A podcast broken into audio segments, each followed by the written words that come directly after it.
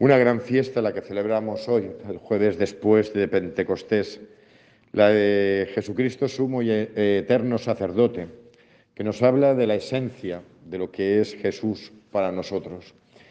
Y nos habla de por qué el Verbo se hizo carne y acampó en medio de nosotros, para hacer de sacerdote. Porque el sacerdote, y en el antiguo Israel y también en otras religiones, tenía como función el ser intermediario entre Dios y los hombres. ¿Para qué? Para la salvación. Y eso es para nosotros Cristo, ese signo de la salvación de Dios Padre que nos pone delante para que nosotros, acercándonos por medio del Hijo y el Hijo ofreciéndose por nosotros, lleguemos a la salvación y a la plenitud de la vida. Dios es el Dios de la alianza, o mejor dicho, el Dios de las alianzas. Porque a lo largo de la historia de la salvación, Dios ha hecho varias alianzas. Las voy a recordar. Hablamos del Antiguo Testamento o Antigua Alianza y de la Nueva Alianza, establecida por Cristo. Pero la Antigua Alianza tiene tres, cuatro, cuatro alianzas. La primera fue con Noé, cuando Dios prometió, después del diluvio, que no volvería a exterminar a su criatura más bella y más amada. La segunda alianza fue con Abraham, cuando le prometió que su descendencia sería más numerosa que todas las estrellas del cielo. La tercera alianza la estableció con Moisés, cuando liberó a Israel de la esclavitud de Egipto y como signo de esa liberación les dio una ley, les dio los mandamientos. Por medio de esos mandamientos y viviendo esos mandamientos es como nos uniríamos a Dios y experimentaríamos su misericordia. La cuarta alianza la hizo con David, cuando le prometió que su linaje sería perpetuo, su linaje sería eterno. Todas estas alianzas siempre iban a favor de la humanidad, no a favor de Dios, sino a favor de la humanidad. Siempre Dios ha hecho alianzas con el pueblo de Israel para salvar no solo al pueblo de Israel, sino a la humanidad entera. La última y definitiva gran alianza no va a haber más. La última y gran alianza es el mismo Cristo, donde por medio de Él Dios promete la salvación y eh, la salvación futura y empezar a experimentarla aquí y ahora. El gran signo de la alianza es el mismo Cristo. Como decía al principio, Cristo hizo de sacerdote, como hacían en el Antiguo Testamento. La función del sacerdote era ser de intermediario. El sacerdote presentaba sacrificios, generalmente animales, o la quema de incienso. Presentaba animales a Dios para expiar los propios pecados y también para expiar los del pueblo. El sacerdote se convertía así en interlocutor entre Dios y el pueblo. Cristo es eso. Lo que la gran diferencia es que el sacrificio que hizo Jesús no fue un animal, sino fue a sí mismo. Y la sangre que ofreció a Dios no es la sangre de un animal, sino la propia sangre. Y eso se lo ofreció para qué? Pues como hacen los sacerdotes. Te ofrezco este animal y te ofrezco esta sangre para que expíes el pecado del pueblo, como signo de nuestro arrepentimiento y de nuestra voluntad de querer unirnos a ti, a tu voluntad, a tu ley. Eso fue lo que hizo Cristo, ofrecer su propia sangre para que Dios Padre aceptara la debilidad y fragilidad de su pueblo, para que lo perdonara, para que lo aceptara y para que lo salvara. Así Cristo es el signo de la gran alianza. ¿Cuántas veces me lo habéis escuchado decir? El verbo se hizo carne y acampó para nosotros. ¿Para qué? Para reconciliarnos con el Padre. Ese eso es el eje central del cristianismo. La reconciliación con el Padre por medio del Hijo, que se convierte en mediador. Y se nos recuerda constantemente ese sacrificio en la cruz por medio de la Eucaristía.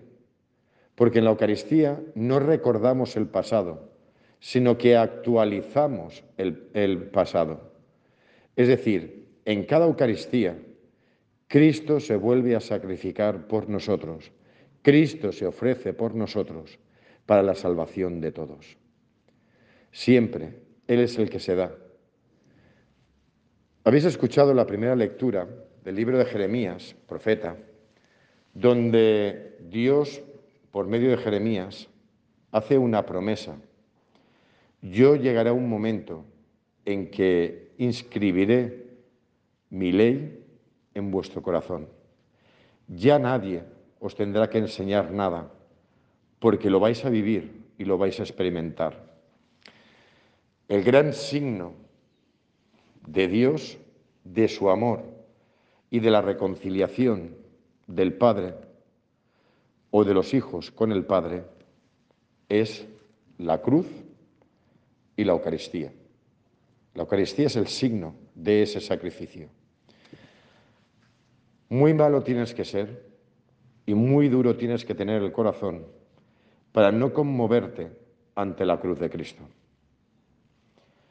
Y es que directamente, contemplando la cruz y adentrándote en el misterio de la cruz, en el misterio de amor de Dios por medio de la cruz, es como directamente eso entra en el corazón. No hace falta muchas explicaciones. Si eso necesita ser muy explicado, pues revísatelo. Si eso no te toca, entonces ¿qué te toca? Dios ya no puede hacer nada más. No puede decirte de otra forma que te quiere y no puede decirte de otra forma que te espera. No puede decirte de otra forma que le importas. Si eso no te conmueve, da igual que te aprendas de memoria la Biblia porque esto no, es cuestión de aprender, esto es cuestión de sentir. Y sentir esa presencia viva del Padre por medio del Hijo en la Eucaristía, que es toda una donación de amor.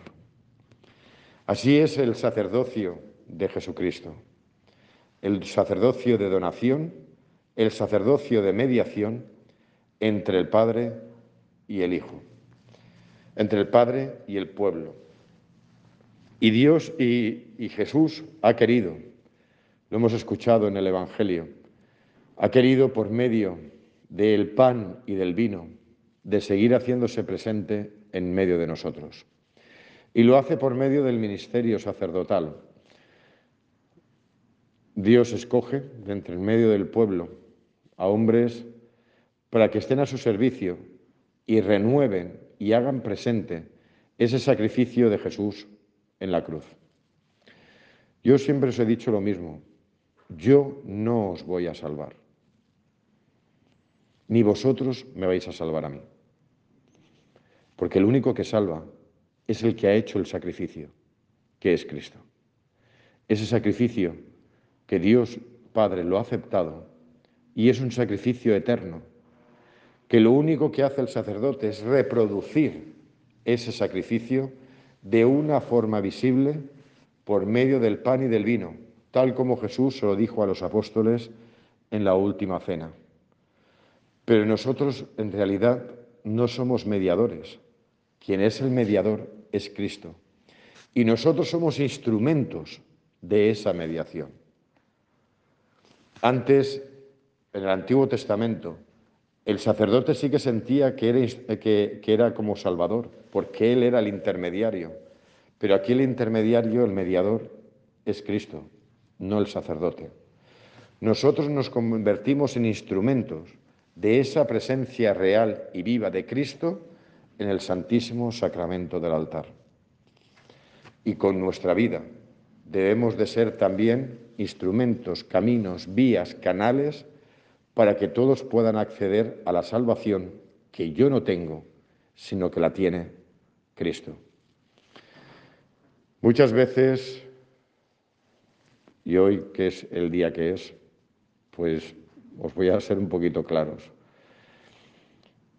Muchas veces me escucháis decir y me decís, Frank, qué duro eres con esta homilía. Hoy te has pasado. ¿Hoy qué te ha pasado? ¿Que te has levantado mal? No. Porque mi único interés es la salvación de vuestras almas. Y os lo he dicho muchas veces.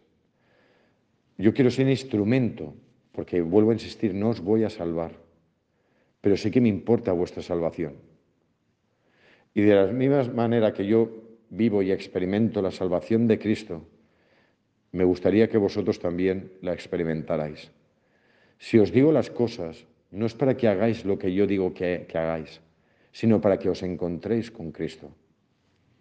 Porque para mí lo importante es la salvación de vuestras almas. Desde ahí es de donde entenderéis que a veces yo hable fuerte o hable con un tono más elevado de lo normal, o que a veces me enfade, o que a veces... ¿Por qué? Porque quiero que os salvéis. Y siento que yo tengo esa responsabilidad, el que vosotros, que yo, diciéndoos las cosas, vosotros podáis acceder a Cristo y Él os pueda hacer sentir la salvación aquí y ahora. Tengo muy claro que yo no soy pastor de nadie, ni salvador de nadie. Y tengo muy claro también que el traje del sacerdocio ministerial, cada vez van pasando los años, yo creía al principio que cada vez me iría ajustando más el traje del sacerdote, pero es al contrario, cada vez veo que esto me está más grande. Quizás con la vida uno va adentrándose en la grandeza y en la gran responsabilidad del ministerio sacerdotal y cada vez uno se va haciendo más pequeño y el traje se va haciendo más grande. A mí me está muy grande esto. El ministerio sacerdotal me está enormemente grande porque es tan inmensamente hermoso, maravilloso, grande, que uno ve la propia debilidad y fragilidad humana y uno le dice al Señor, ay Señor, ¿de quién te has fiado? ¿De quién te has fiado? Pero hago lo que puedo y sinceramente hago lo que puedo. Con toda mi debilidad y fragilidad humana, lo que intento es llevaros a Cristo. Que, no, que no os encontréis conmigo, que lo encontréis a Él. Y dentro de la debilidad y la fragilidad, si algo encontráis en mi vida que os pueda llevar a Él, ya daré por satisfecho el dedicar mi vida al ministerio sacerdotal. Si por mi vida, por mi palabra, por lo que hago, llegáis a encontraros con Cristo, eso ya es mi premio. Ojalá nadie se encuentre conmigo. Ojalá que viéndome alguien encuentre a Cristo. Ese es el deseo de todos los sacerdotes. Por eso yo os pido, para acabar, os pido siempre que oréis por los sacerdotes. Es que necesitamos vuestra oración. Es que necesitamos el calor y el apoyo de la comunidad. Mirad, muchas veces en la misa cuando os digo, venga, volvemos a empezar otra vez, venga, en el nombre del Padre, del Hijo, para que digáis el amén, porque yo necesito calor. Vosotros no sabéis lo que es llegar a subir aquí y ver que hay muebles delante, que hay estatuas de sal. Esto desmoraliza. ¿A quién estoy predicando? ¿A muertos? Yo necesito que vosotros me animéis a mí. Yo no soy un animador eh, eh, eh, social, no soy un animador cultural. Yo necesito sentir el calor de la comunidad. Y cuando no me animáis, yo me bajo. Y claro, cuando yo me bajo, la culpa siempre la tengo yo, porque vosotros siempre tenéis la razón. El cura siempre es el malo, que hoy ha hecho una mala humilía, que hoy ha hecho no sé cuántos, hoy ha, predicado más bajo, o hoy. Pero os deberíais de poner aquí. Ojalá alguna vez os pusierais aquí y vierais lo que yo veo muchas veces. Si no animáis a los sacerdotes, ¿cómo os van a animar a vosotros? Nos tenemos que animar mutuamente. Si yo celebrara la misa como yo os escucho al principio de la misa, vamos, esto sería para cortarse las venas del aburrimiento. Vosotros también sois sacerdotes por el bautismo. Y vosotros también tenéis una responsabilidad en la liturgia y es participar activamente. No yo mime conmigo mismo, yo solito y yo, yo no contesto porque Dios y yo, Dios y yo. Si es Dios y yo, mira, ve la misa en la tele. No vengas, porque no te hace falta ni la comunidad ni el sacerdote. Vienes a participar, porque vosotros sois también sacerdotes, no ministeriales, pero por el bautismo sois sacerdotes. Y hacemos también de intermediarios los unos de los otros, con nuestra participación, nuestra responsabilidad y con nuestro compromiso. Mutuamente nos tenemos que, apoyar. Y de la misma manera que siempre estáis presentes en mis oraciones, todos los días, todos los días, a mí me gustaría, no todos los días, pero que de vez en cuando un Padre nuestro por mí, pues no vendría mal. El que de vez en cuando os acordaréis de mí. Ya no que me preguntéis si estoy bien o no estoy bien, me da igual, pero sí que recéis por mí, porque yo os necesito. Que Dios, en su inmensa misericordia, continúe haciéndose presente en medio de nosotros, por medio del ministerio sacerdotal, por medio de la Eucaristía, para que nos dé vida y vida en abundancia, pero sobre todo para que podamos experimentar la reconciliación con el Padre, que eso es en realidad lo que llena nuestra vida, lo que nos da felicidad, nos da gozo y llena de sentido nuestra fe y nos da esperanza. Que así sea.